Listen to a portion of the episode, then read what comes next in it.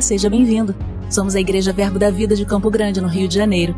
E você ouvirá agora uma mensagem da Palavra de Deus. Desde que ela transforme a sua vida.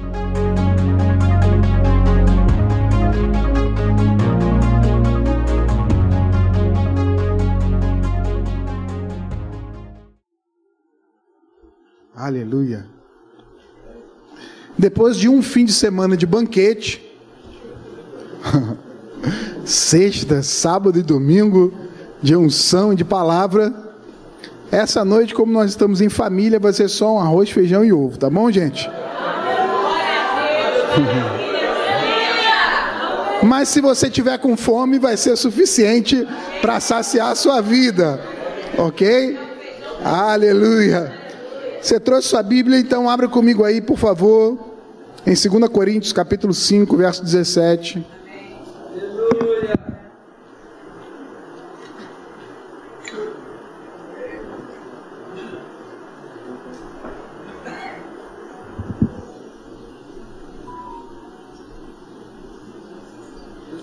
Oh, glória. Acharam? 2 Coríntios capítulo 5, versículo 17.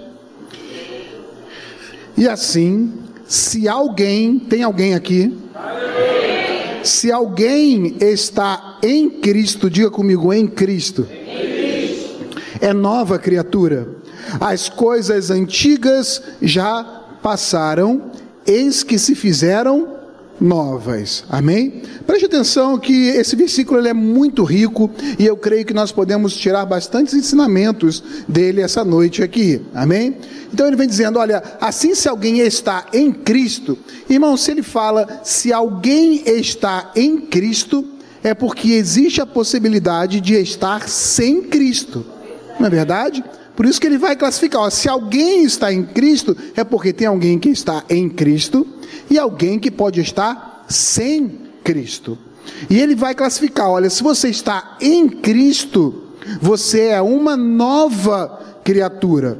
As coisas antigas já passaram e eis que se fizeram novas. Porém, se você está sem Cristo, você continua sendo uma antiga criatura. Não se colocou nessa classe de novas criaturas. Porque para ser nova criatura tem que estar em Cristo. Então podemos dividir os que estão em Cristo dos que estão sem Cristo, da nova criatura e de uma antiga criatura. Então consigo classificar que existem até dois tipos de pessoas, na é verdade, por esse texto. Então, irmãos, se estamos em Cristo ou se estamos sem Cristo, faz toda a diferença na verdade, é algo fundamental. Então, eu já faço um convite para você que entrou aqui hoje e não tenha certeza se está em Cristo, ou tem certeza que está sem Cristo, para você mudar de lado. Porque o lado de nova criatura é melhor, infinitamente melhor. E estar com Cristo é infinitamente melhor, como já dizia o apóstolo Paulo. Ok, irmãos?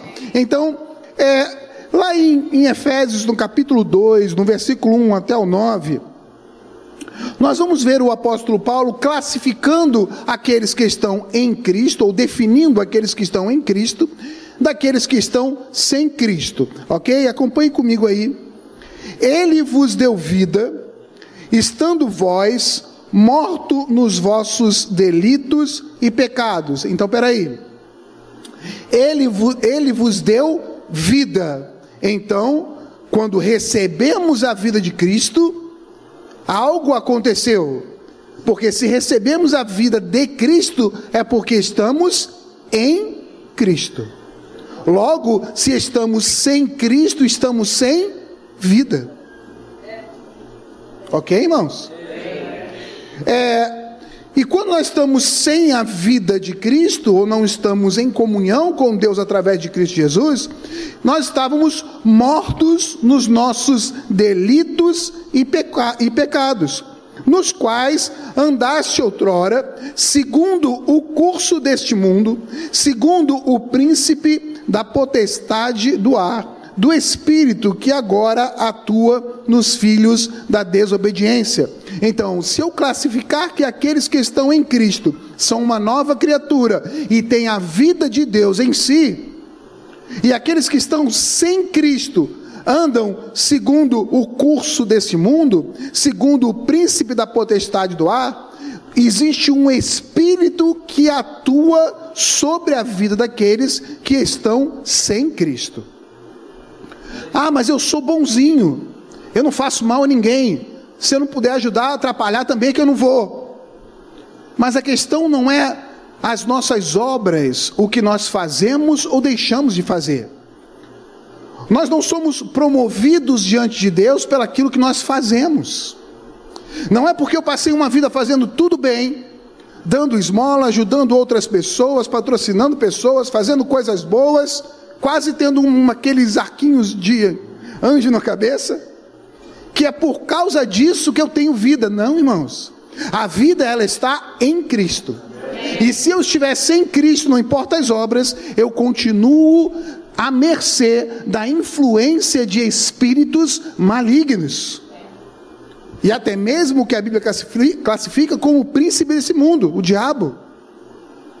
Agora, a boa notícia é que se aqueles que estão sem Cristo, eles estão à mercê do curso desse mundo e da influência do príncipe desse mundo, do domínio do príncipe desse mundo, aqueles que estão em Cristo já não estão mais debaixo dessa influência ou dessa autoridade. São uma nova criatura, tudo se fez novo. Existe algo novo para se viver estando em Cristo. E se estando sem Cristo, ainda que eu faça coisas boas, isso não me promove diante de Deus, ou não me coloca em vida diante de Deus, o estar em Cristo faz com que eu tem, seja atraído pela vida de Deus, não pelo que eu faça ou deixe de fazer, mas pelo que Jesus Cristo já fez por mim. Amém? Amém? Vamos continuar lendo o texto. Eu sei que eu fico bonito de óculos, estou até enxergando o pessoal lá no final, mas está me atrapalhando. Aleluia. É... entre, os, entre os quais, verso 3, também todos nós andamos outrora, segundo as inclinações da nossa carne, fazendo a vontade da carne e dos pensamentos, e éramos por natureza filhos da ira, como também os demais. Mas Deus, sendo rico em misericórdia, por causa do grande amor com que nos amou, estando nós mortos em nossos delitos, nos deu vida juntamente com pela graça sois salvos, e juntamente com ele nos ressuscitou e nos fez assentar nos lugares celestiais em Cristo, para mostrar nos séculos vindouros a suprema riqueza da sua graça e bondade para conosco em Cristo. Diga em Cristo em Cristo Jesus, porque pela graça sois salvos mediante a fé. Isso não vem de vós, é um dom de Deus. Não é por obras para que ninguém se glorie, pois somos feituras dele, criados em Jesus Cristo para boas obras, das quais Deus de antemão preparou para que andássemos nela. Aleluia, ou oh glória. Então, a graça de Deus está disponível para alcançar aqueles que querem estar em Cristo. E uma vez em Cristo, a graça de Deus se faz presente na nossa vida. Amém, irmãos? Nós vamos chegar no bom lugar, ok? Estamos eh, esquentando os motores aqui e eu creio que Deus vai fazer coisas tremendas essa noite, mas eu preciso colocar algumas bases aqui para que a gente possa avançar é, é, com a unção de Deus essa noite aqui nesse lugar. Diga comigo: eu não sairei daqui não sairei. sem ser abençoado. Sem ser abençoado. Aleluia. Oh glória, Deus é bom. Amém? Então veja, quando nós falamos de aqueles que estão em Cristo são uma nova criatura, e aqueles que estão sem Cristo ainda são uma antiga criatura, eu consigo perceber que existe um momento onde as coisas foram transformadas. O ser humano chegou a uma condição de ser diferente daquilo que Deus o planejou para ser. Estão comigo, irmãos? E como foi, e aí eu quero que a gente volte um pouquinho na história e volte um pouquinho na nossa Bíblia, lá no, em Gênesis, no capítulo 1, 2 e 3, quando Deus cria todas as coisas, cria o homem, e esse homem é, é feito, a Bíblia diz, a imagem e semelhança de Deus. Irmãos, Deus cria o homem com um objetivo, e eu quero que você anote aí isso no seu, coração, se quiser anotar na sua Bíblia ou em algum papel, também é muito importante. Quando Deus cria o homem, ele cria para comunhão, diga comunhão, comunhão. Sacerdócio, sacerdócio, e governo. governo. Amém? O homem é criado em primeiro lugar para comunhão, diga comunhão. Ok? O homem é criado por Deus para ter comunhão com Ele. Deus, quando Ele faz, irmãos, Deus prepara a terra, faz todas essas coisas, mas não é para Deus habitar na terra. Afinal, a Bíblia fala que a terra é o estrado dos pés de Deus, não é verdade? Deus cria a terra e toda a sua plenitude e coloca o homem aqui na terra. A Bíblia fala que Deus pega, forma o homem do pó da terra e sopra nele o fôlego de vida, então ele passa a ser alma vivente com esse versículo, é, nós conseguimos entender que o homem verdadeiramente ele é um espírito, ele tem uma alma e ele habita em um corpo, ok? Ah, pastor, isso tudo eu já sei. Eu sei que você já sabe, mas eu preciso repetir para além de você saber, você saber ensinar e pregar para os outros também, ok? Então, esse homem que ele é criado em espírito, a imagem e semelhança de Deus, ele é criado em primeiro lugar para ter comunhão com Deus. E como esse homem tinha comunhão com Deus? Ele tinha comunhão com Deus através da palavra de Deus. A Bíblia diz que conta um fato, eu não sei se era em toda a viração do dia, mas em um ponto ele fala: olha, na viração do dia, a presença de Deus estava no jardim e o homem ouviu a voz de Deus. Quando Deus cria o homem, ele fala: ei, olha, domine sobre as aves do céu, sobre os répteis, sobre os animais que rastejam, sobre toda a terra. Governe, multiplique. Deus dá orientações, irmãos. A palavra de Deus, ela é liberada para o homem e o homem capta essa palavra e esse relacionamento entre o homem e a palavra de Deus é um relacionamento de comunhão. Amém, irmãos? Agora, quantos sabem que a linguagem de Deus é fé? Diga, sem fé é impossível agradar a Deus. Isso. Porque importa que aqueles que se aproximem de Deus creiam que Ele existe. Então diga comigo, a fé, aproxima a Deus. Irmãos, existe comunhão sem proximidade? Não. Então, para que o homem pudesse ter comunhão com Deus, em primeiro lugar, ele precisava crer na palavra de Deus. Aleluia. E a comunhão era a base desse relacionamento, um relacionamento de comunhão e fé. Estão comigo até aqui? Agora, sendo Deus, tendo Deus criado o homem e colocado na terra como aquele representante de Deus, ele estava aqui na terra para representar a vontade de Deus para a terra e também para que toda a terra pudesse ver Deus através do homem. Amém, irmãos? A Bíblia diz que ninguém jamais viu a Deus senão Jesus, o Filho de Deus, ok? Então, sendo Deus Espírito e a terra um mundo natural, com animais, plantas, seres vivos, esses seres vivos naturais não conseguiam ver a Deus, mas eles conseguiam ver o homem e a glória de Deus resplandecendo através dele. Então, esse homem na terra representa o divino, representa Deus. Amém. E aí, como um sacerdote, ele era aquele que representava Deus entre os homens. Aleluia. E também Deus recebe governo, autoridade sobre todas as coisas na terra. Então, diga comigo: comunhão, comunhão. sacerdócio e governo. Aleluia. Abra comigo em Salmo capítulo 8, verso 5. Aleluia.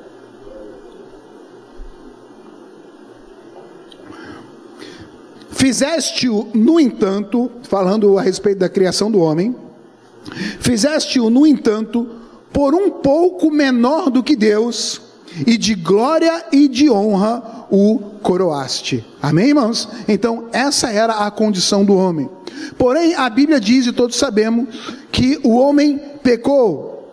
E uma vez pecando, foi destituído da glória de Deus. Ok?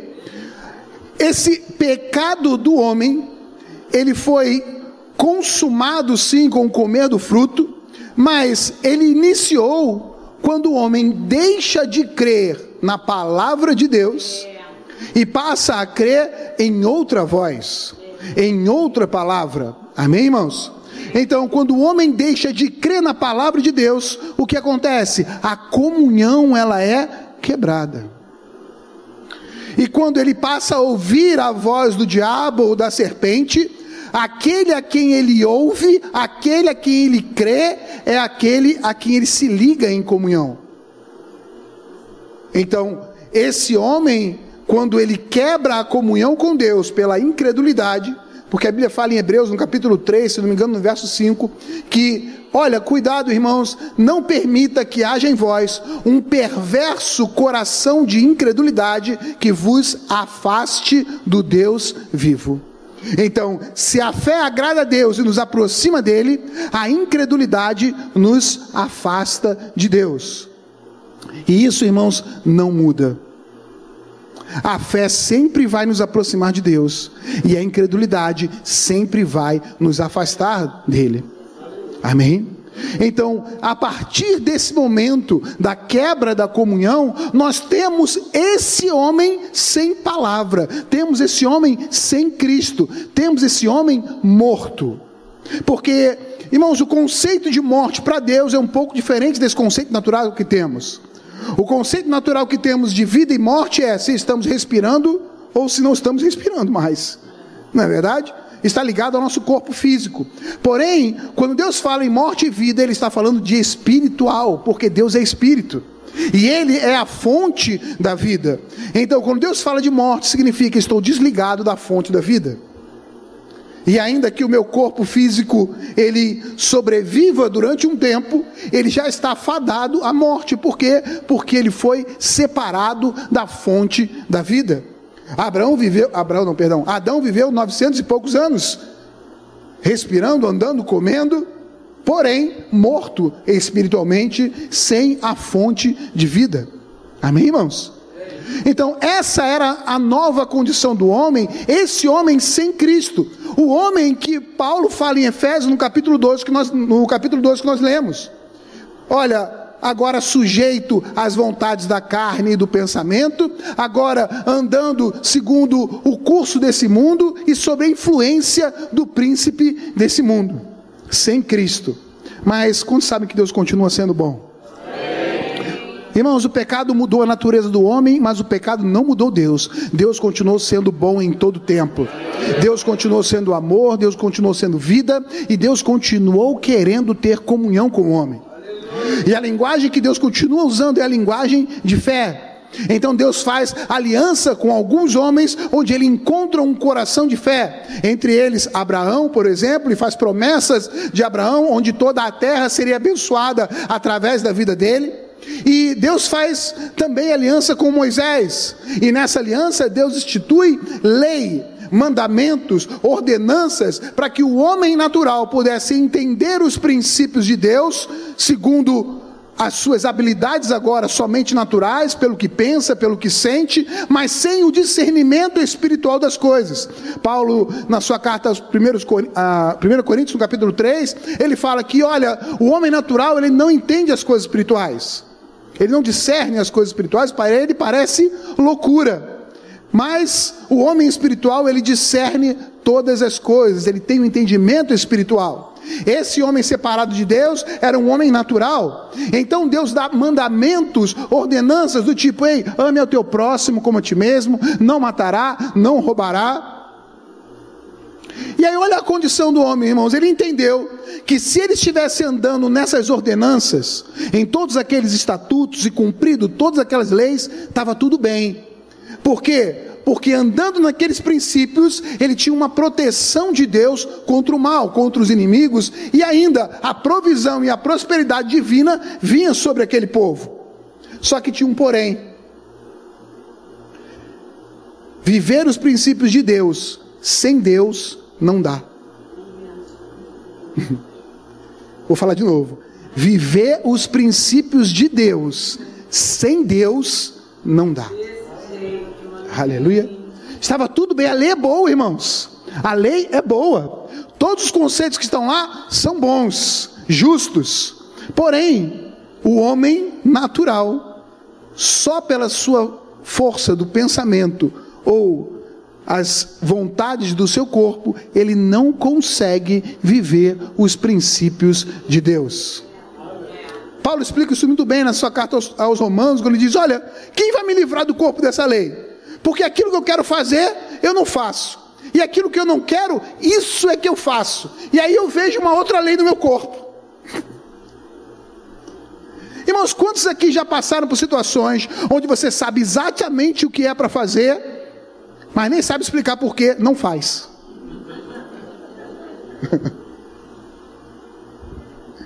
eu sei que é para não mentir, mas quando eu vi já tinha mentido. Eu sei que é para amar, mas eu não consigo. Eu amo até fulano que é cheirosinho, bonitinho, congrega comigo, comigo na, mesma, na mesma igreja. Mas aquele meu vizinho mala que ouve funk, eu não consigo amar ele.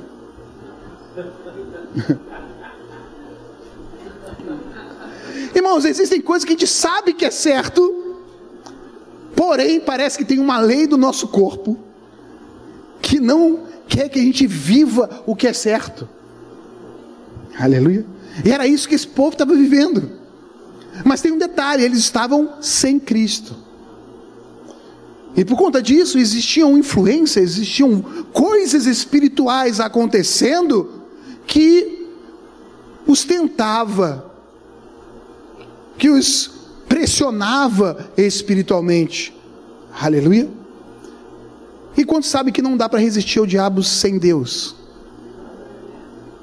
A Bíblia diz: sujeitai-vos, pois, a Deus. Resistir o diabo e ele fugirá de vós.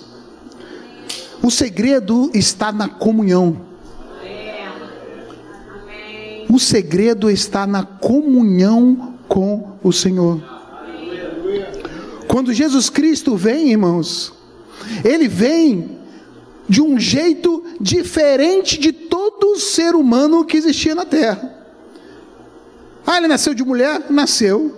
Ele tinha carne e osso? Tinha. Ele tinha alma, vontades, pensamentos? Sim, como cada um de nós. Porém, a diferença estava no seu espírito, porque Jesus era vivo. Jesus ele era o próprio Verbo, a própria palavra de Deus que habitou no nosso meio. Aleluia. É como, irmãos, se Deus olhasse e falasse assim: olha, não tem jeito, eles não vão conseguir vencer, porque eles estão separados da comunhão eles não têm como pagar um preço para voltar a ter comunhão comigo, porque o salário do pecado é a morte.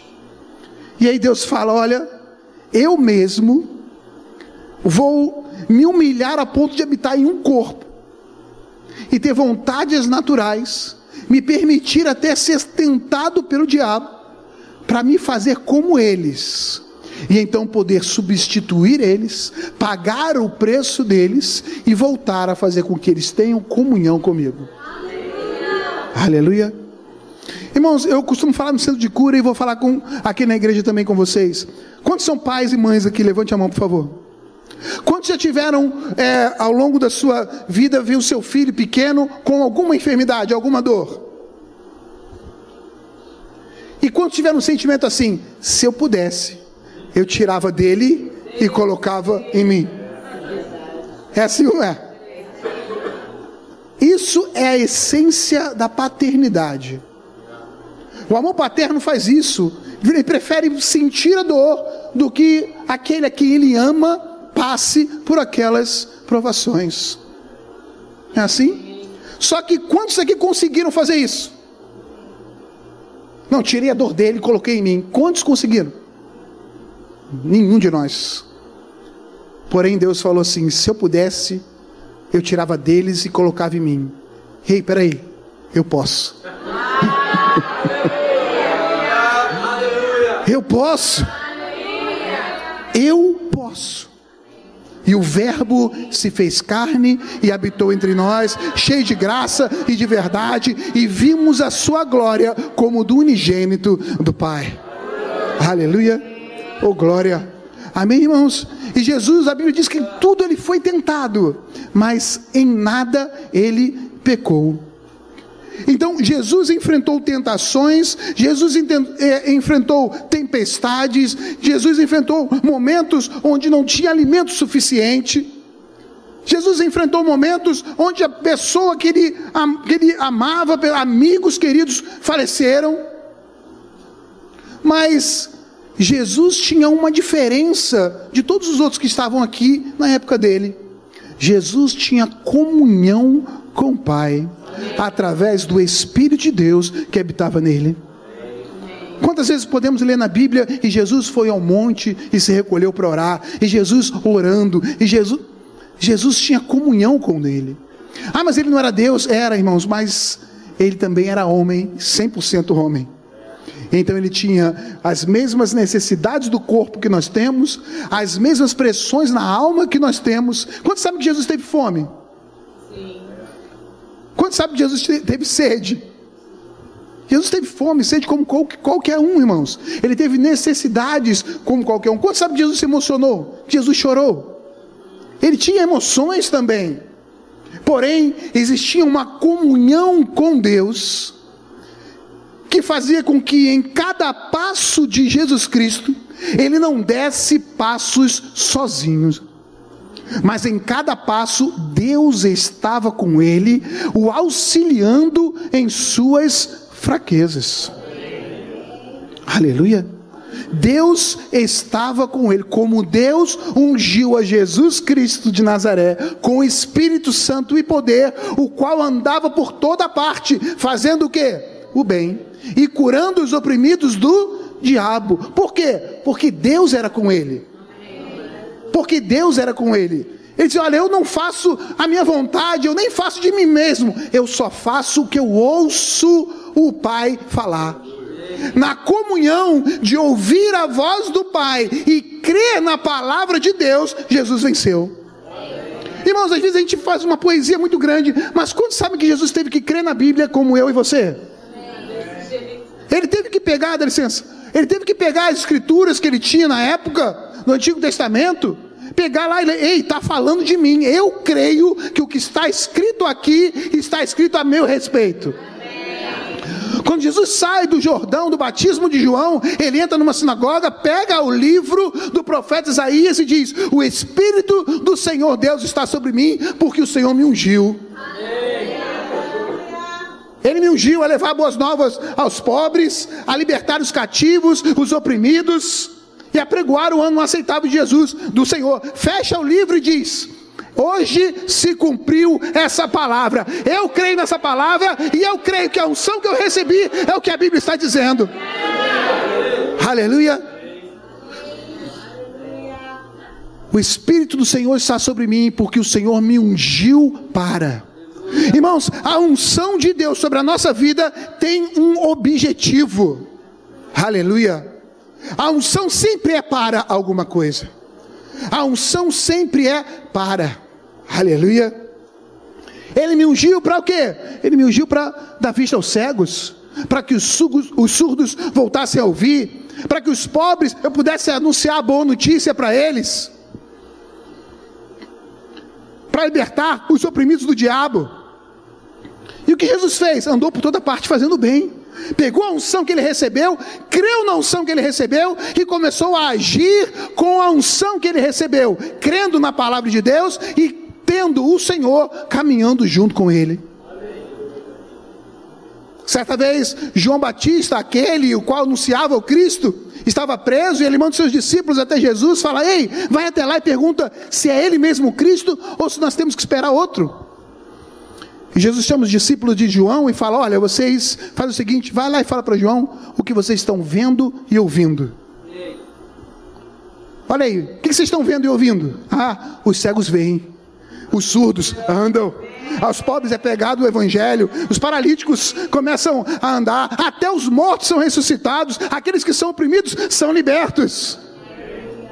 Por quê? Porque o Senhor me ungiu para. Aleluia. Se você está em Cristo, existe uma unção liberada pelo Espírito Santo para a sua vida, e essa unção tem um alvo e tem um objetivo. Irmãos, Deus tem falado isso ao meu coração nessas últimas semanas, que nós que cremos na palavra e que estamos em Cristo, nós recebemos de Cristo uma unção com a presença do Espírito Santo em nós, e essa unção é para alguma coisa. E nós não temos a permissão de Deus de passar a nossa vida sem saber o que fazer com a unção, porque ela é preciosa. Ela é preciosa. Lá em Êxodo, quando é, é, o Senhor instrui a fazer o óleo sagrado da unção, ele diz: Olha, está aqui a fórmula, vocês vão fazer um óleo sagrado e ele é santíssimo, e tudo o que ele ungir também será consagrado e será santo. Aquilo representava a unção do Espírito Santo que viria novo, na nova aliança. Essa unção de Deus, esse poder de Deus é sobre a nossa vida e ele é precioso e ele é para alguma coisa. E às vezes a gente até canta, Senhor, derrama uma nova unção sobre mim. Senhor, eu quero uma nova unção. Talvez Deus esteja falando, ei, mas o que você já fez com a unção que eu já te dei? Para que você quer uma nova se você ainda nem usou essa? Está novinha ainda aí, usa essa, essa é nova. Está nova ainda. Não está gasta não. Aleluia. Oh glória! E eu já fugi totalmente do contexto. Aleluia! Mas o fato, irmãos, é que aqueles que estão em Cristo são uma nova criatura. E aí, Deus nos chama como uma nova criatura para viver novas regras. Aleluia! Para viver um novo estilo de vida. E a Bíblia diz que estilo é esse. Ele diz: o justo, ou seja, aqueles que foram justificados por, por, Cristo, aqueles que estão em Cristo, foram limpos do pecado e agora são uma nova criatura, foram feitos justiça de Deus. Os justos viverão pela fé. Existe um novo de, estilo de vida. E não dá, irmãos, para estarmos em Cristo tentando viver do jeito que nós vivíamos sem Cristo. Por quê? Porque sem Cristo nós vivíamos segundo a vontade da nossa carne e do nosso pensamento. Agora, em Cristo, nós vamos viver segundo a vontade do Espírito. E nós vamos viver segundo a fé na palavra de Deus. O justo vive pela fé. Ah, mas não temos mais lei? Temos. Temos a lei da fé. Estamos não mais na época da lei, estamos na graça. Porém, a questão não está nos mandamentos da lei ou nos cumprimentos dos novos mandamentos que Jesus Cristo deu. Como, por exemplo, novo mandamento te dou: amai ao teu próximo como eu amei você. Ide e pregai o evangelho a toda criatura. São mandamentos, são ordenanças. Nós não temos, é, ah, eu vou se eu quiser, não continuam sendo mandamentos e ordenanças. Mas a questão não está aí no tipo de mandamento ou ordenança. A questão está em ser nova criatura e estar em Cristo. Porque quando eu estava sem Cristo, eu estava afastado de Deus, sem comunhão com o Senhor. Mas agora em Cristo, eu estou novamente ligado com Deus. Jesus diz: Eu sou o caminho, a verdade e a vida, e ninguém vem ao Pai a não ser por mim. O objetivo da obra de Cristo é nos ligar de novo com Deus. Nascemos de novo, o nosso espírito é vivificado em Cristo Jesus. Amém, irmãos? E agora, como novas criaturas, cheios do Espírito, vivos, ligados de novo na fonte, a vida de Deus está em nós, mas não é para vivermos uma vida sem Deus, ainda que seja tentando viver os princípios de Deus, porque isso a gente já viu que não funciona. Isso é lei. E nós não estamos mais na lei, nós estamos na graça. Ah, não, pastor, mas eu aprendi do remo, eu sou da fé. É, irmãos, mas a gente pode. Eu tenho que tomar bastante cuidado com o que eu vou falar. a gente pode se enganar, achando que está vivendo pela fé, mas viver pela fé sem Deus não é viver pela fé. Para viver pela fé, continuamos precisando de Deus. Aleluia. Porque nós temos a fé em Deus. Foi o que Jesus falou: Ei, tem de fé em Deus. A nossa fé está em Deus, está ligado com Ele. Porque senão, irmãos, nós seremos somente repetidores de frases. Eu creio que sou curado, eu creio que sou curado, eu creio que sou curado. Não, eu creio que sou próspero, eu creio que sou próspero, eu creio que sou próspero. Isso é só repetição se não estiver em Deus. Isso não é fé. A gente pode ser enganado por princípios que são corretos, mas por uma independência de Deus. Não dá para viver a fé em Deus sem Deus. Aleluia. Aleluia. Aleluia. Pela graça sois salvos mediante a fé. E isso não vem de vós, é um dom de Deus. A fé é um dom. Agora, a fé é um dom de Deus com Ele. A graça é isso. A graça, irmãos, diferente da lei, é que na lei estávamos querendo andar nos princípios de Deus sem Ele. E na graça, Deus vem, nos pega pela mão e diz: Ei, Vem comigo que você se dá bem. Eu vou te conduzir em triunfo. Eu estarei com você todo o tempo até a consumação do século. Eu estou contigo. Aleluia. Aleluia. Se permanecerdes em mim e as minhas palavras permanecerem em vós, pedireis o que quiser e será feito. É em Deus. Aleluia. Quando ele diz tenha fé em Deus, ele fala: olha, se você disser a esse monte, erga-te e lança-te ao mar, e não duvidar no seu coração, mas crê que se fará o que diz, assim será com você. Mas é em Deus, não é sem Ele, irmãos. Aleluia. Ei, ame o teu próximo como eu amei você. Vai tentar amar alguém sem Deus. Vai lá. Vai por convicção. Eu creio na Bíblia. Se a Bíblia diz que eu amo, eu consigo amar. Vai tentar amar sem Deus, irmãos. Não dá. Não dá, porque para amar nós dependemos de Deus. A Bíblia diz que em Romanos capítulo 5, verso 5. Alguém lê para mim aí, por favor. Romanos 5, 5. Calma, um de cada vez, quando lê todo mundo junto, complica, a gente acaba não entendendo. Romanos 5, verso 5.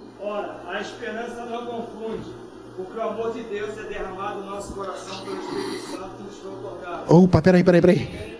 O amor de Deus foi derramado em nosso coração, é isso que está escrito aí? Não. O amor de Deus é o que? É derramado. É, é agora é, é constante.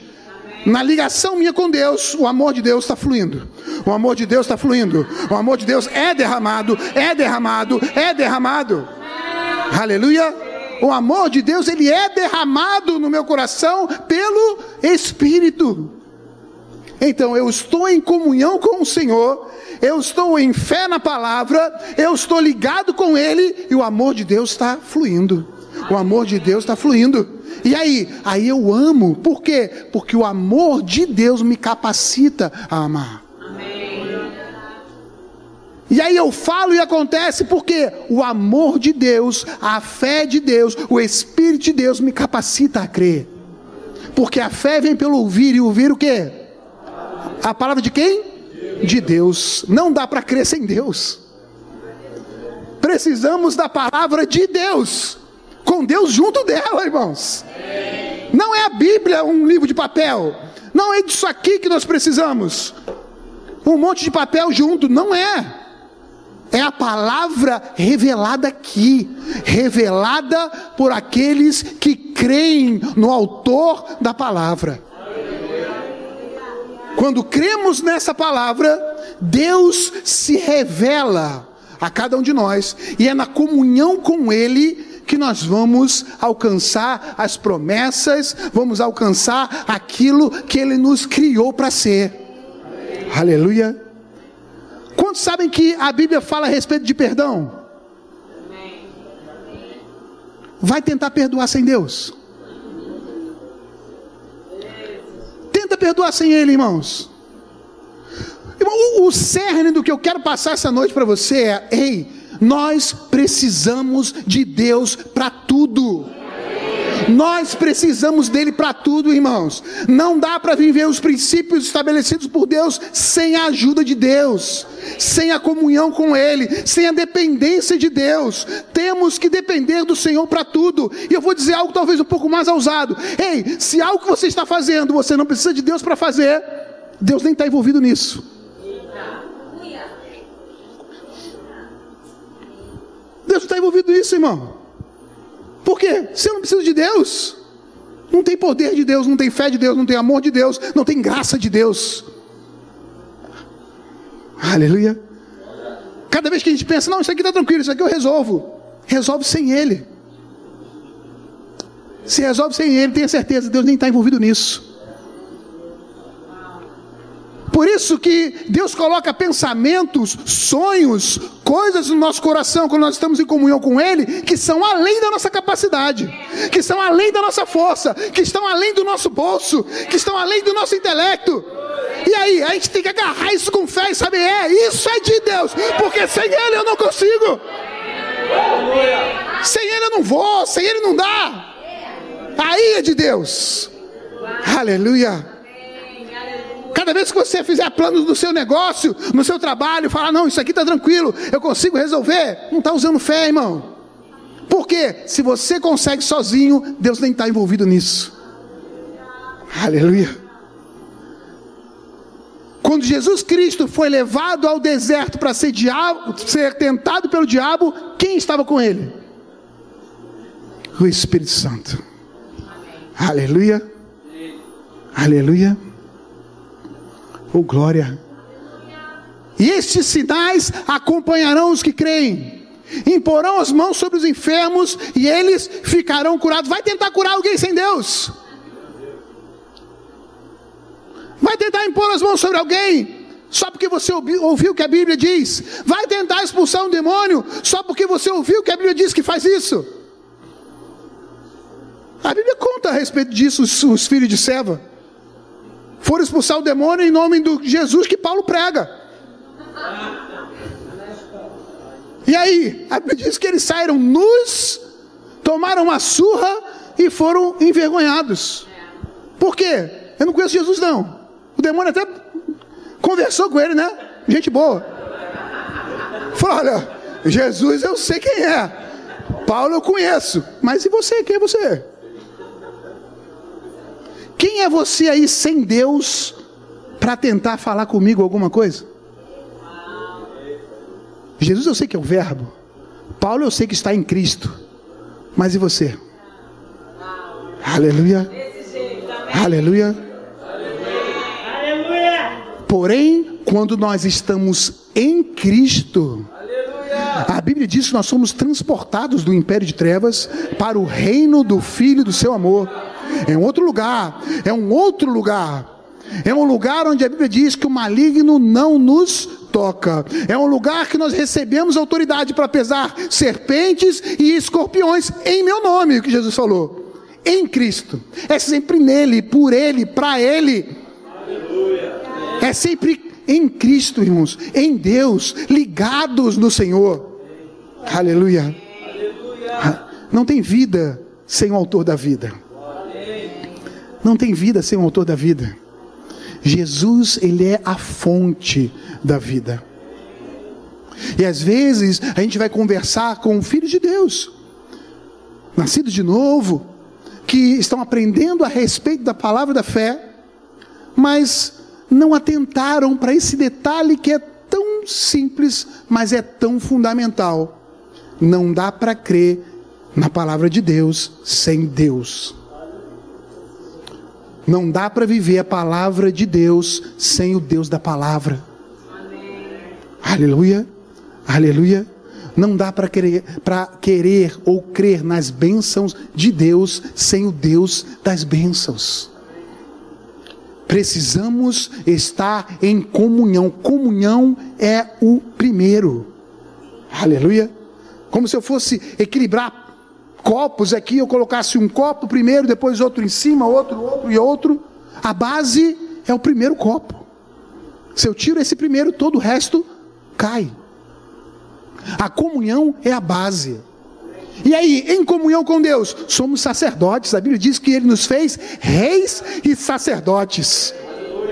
Nação santa, povo de propriedade exclusiva do Senhor, a fim de proclamar as virtudes daquele que nos tirou das trevas para sua maravilhosa luz. Vai tentar proclamar as virtudes de Deus sem Deus.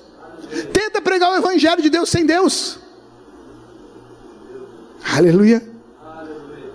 Tanto precisa de Deus que Jesus falou: olha, vocês vão por todo mundo e pregar o evangelho, mas permaneça em Jerusalém, até que vocês sejam revestidos de Deus. Aleluia. Não dá para pregar o evangelho de Deus sem Deus. Oh, aleluia. Oh, glória. Aleluia. Aleluia. Oh, glória. Deus nos chamou para reinar em vida, reis, governar, toda autoridade foi dada, mas é em Cristo. A nossa vitória está em Cristo, irmãos. A nossa vitória está em Jesus. Temos a palavra, pastor, mas nós podemos proclamar a palavra crendo? Sim. Cremos na palavra, falamos a palavra, cremos em cura, impomos as mãos sobre pessoas para serem curadas, creio em cura, recebo cura pelo que eu creio, por quê?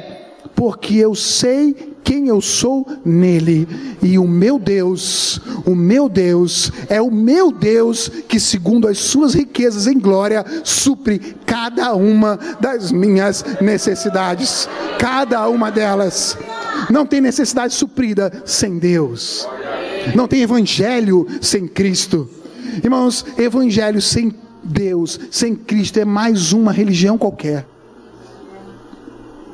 Agora, quando há o mover de Deus, quando os filhos de Deus, na presença de Deus, se reúnem, nada pode nos resistir, irmãos.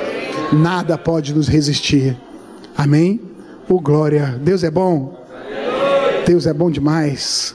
Deus é tão bom que ele traz capacidade sobre a sua vida para vencer os seus limites. Você pode ficar de pé. Eu creio em limites sendo rompidos essa noite. Aleluia. Aleluia. Jesus, certa vez na palavra, no Evangelho de João, na verdade, ele diz: Olha, até agora você não pediu nada em meu nome.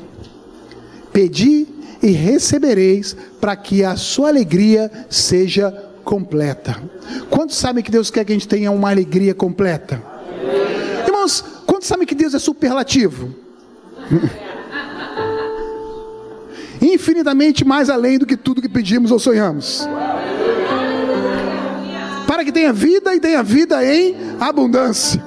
Eu abrirei a janela dos céus e derramarei sobre vós bênção sem medida, de forma que venha tamanha abastança. Deus é superlativo, irmãos. Deus é grande. Aleluia. Deus é grande. E sabe o que a comunhão com Deus faz? A comunhão com Deus eleva os nossos pensamentos e ainda eleva o nosso nível de exigência. Aleluia. Porque conforme você vai caminhando com o Senhor e tendo comunhão com Ele, você não se contenta mais com pequenininho.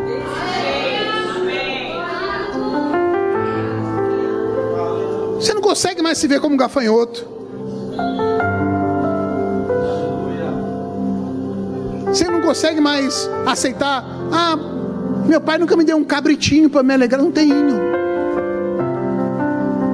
Você começa a, a, a não aceitar uma casinha, um carrinho, um dinheirinho, um empreguinho. Por que, irmão? Casinha, empreguinho, carrinho, você consegue sem Deus. Aí você consegue sem Deus. Uma vidinha mais ou menos, sem Deus dá para ter. Sem Cristo você consegue uma vidinha mais ou menos aí. Agora, em Cristo, em Cristo, em Cristo, Ele já nos tem abençoado com toda sorte de bênção espiritual nas regiões celestiais, em Cristo. Em Cristo é vida em abundância, irmãos. Em Cristo é infinitamente mais, além do que pedimos ou pensamos, segundo o seu poder, quem nós opera. Em Cristo, pela fé, nós movemos montes. Em Cristo, pela fé, nós mudamos circunstâncias. Em Cristo, pela fé, nós operamos milagres. Nós expulsamos demônios. Nós mudamos a atmosfera do ambiente. Em Cristo. Em Cristo. Em Cristo porque é nele, por ele, para ele é que são todas as coisas. Ele é o autor e o consumador da nossa fé. Ele é o alfa, o ômega, o princípio e o fim. Ele que nos capacita. Por isso que a gente pode dizer: "Ei, quer saber? Eu posso todas as coisas naquele que me fortalece." Apóstolo Paulo, eu aprendi, aprendi a ter dificuldade, aprendi a ter abundância, porque na dificuldade o Senhor estava comigo, na abundância Deus também estava lá. Porque na comunhão com o Senhor, não importa se é na aflição ou na vitória, eu estou suprido pela comunhão com meu Pai. Porque na comunhão com meu Pai, a alegria dele é a minha força comunhão com meu Pai, a vida de Deus transborda. Na comunhão com meu Pai, vem uma paz que excede todo entendimento. E essa paz, ela transborda e é capaz de guardar a minha mente e o meu coração em Cristo. Aleluia. Por isso que ele diz: Ei, não ande ansioso por coisa alguma. Ei, irmão, tente não andar ansioso, tente não ficar ansioso sozinho. Pede para um coach te ajudar, para um conselheiro motivacional te ajudar a não ficar ansioso. Pede para um médico te ajudar a não ficar ansioso, vai te encher de remédio. Agora a Bíblia diz: Ei, não fique ansioso por coisa alguma. Ante tornar conhecido diante de Deus. Tenha comunhão com Ele. Torne conhecido diante dele as suas necessidades. Como? Por meio de orações, súplicas e ações de graça. Ah, a paz de Deus que excede todo entendimento vai ser derramada sobre a sua vida e vai guardar a sua mente e o seu coração. Aleluia, aleluia. Com Deus nós vamos longe. Com Deus nós vamos atingir o alvo. Com Deus nós saltamos muralhas, derrubamos muralhas, saltamos montanhas. Com Deus andamos sobre as águas. Com Deus fazemos figueiras secar. Com Deus paralíticos andam, cegos enxergam. Com Deus até os mortos são ressuscitados. Com Deus caroços secam. Com Deus nós movemos milagres. Presença do Senhor está aqui, irmãos, porque a palavra do Senhor está aqui. Ouça outras ministrações em nosso site verbodavida.com barra Campo Grande RJ. Nos acompanhe também em nossas redes sociais, Facebook, Instagram e YouTube. Seja abençoado na prática dessa palavra.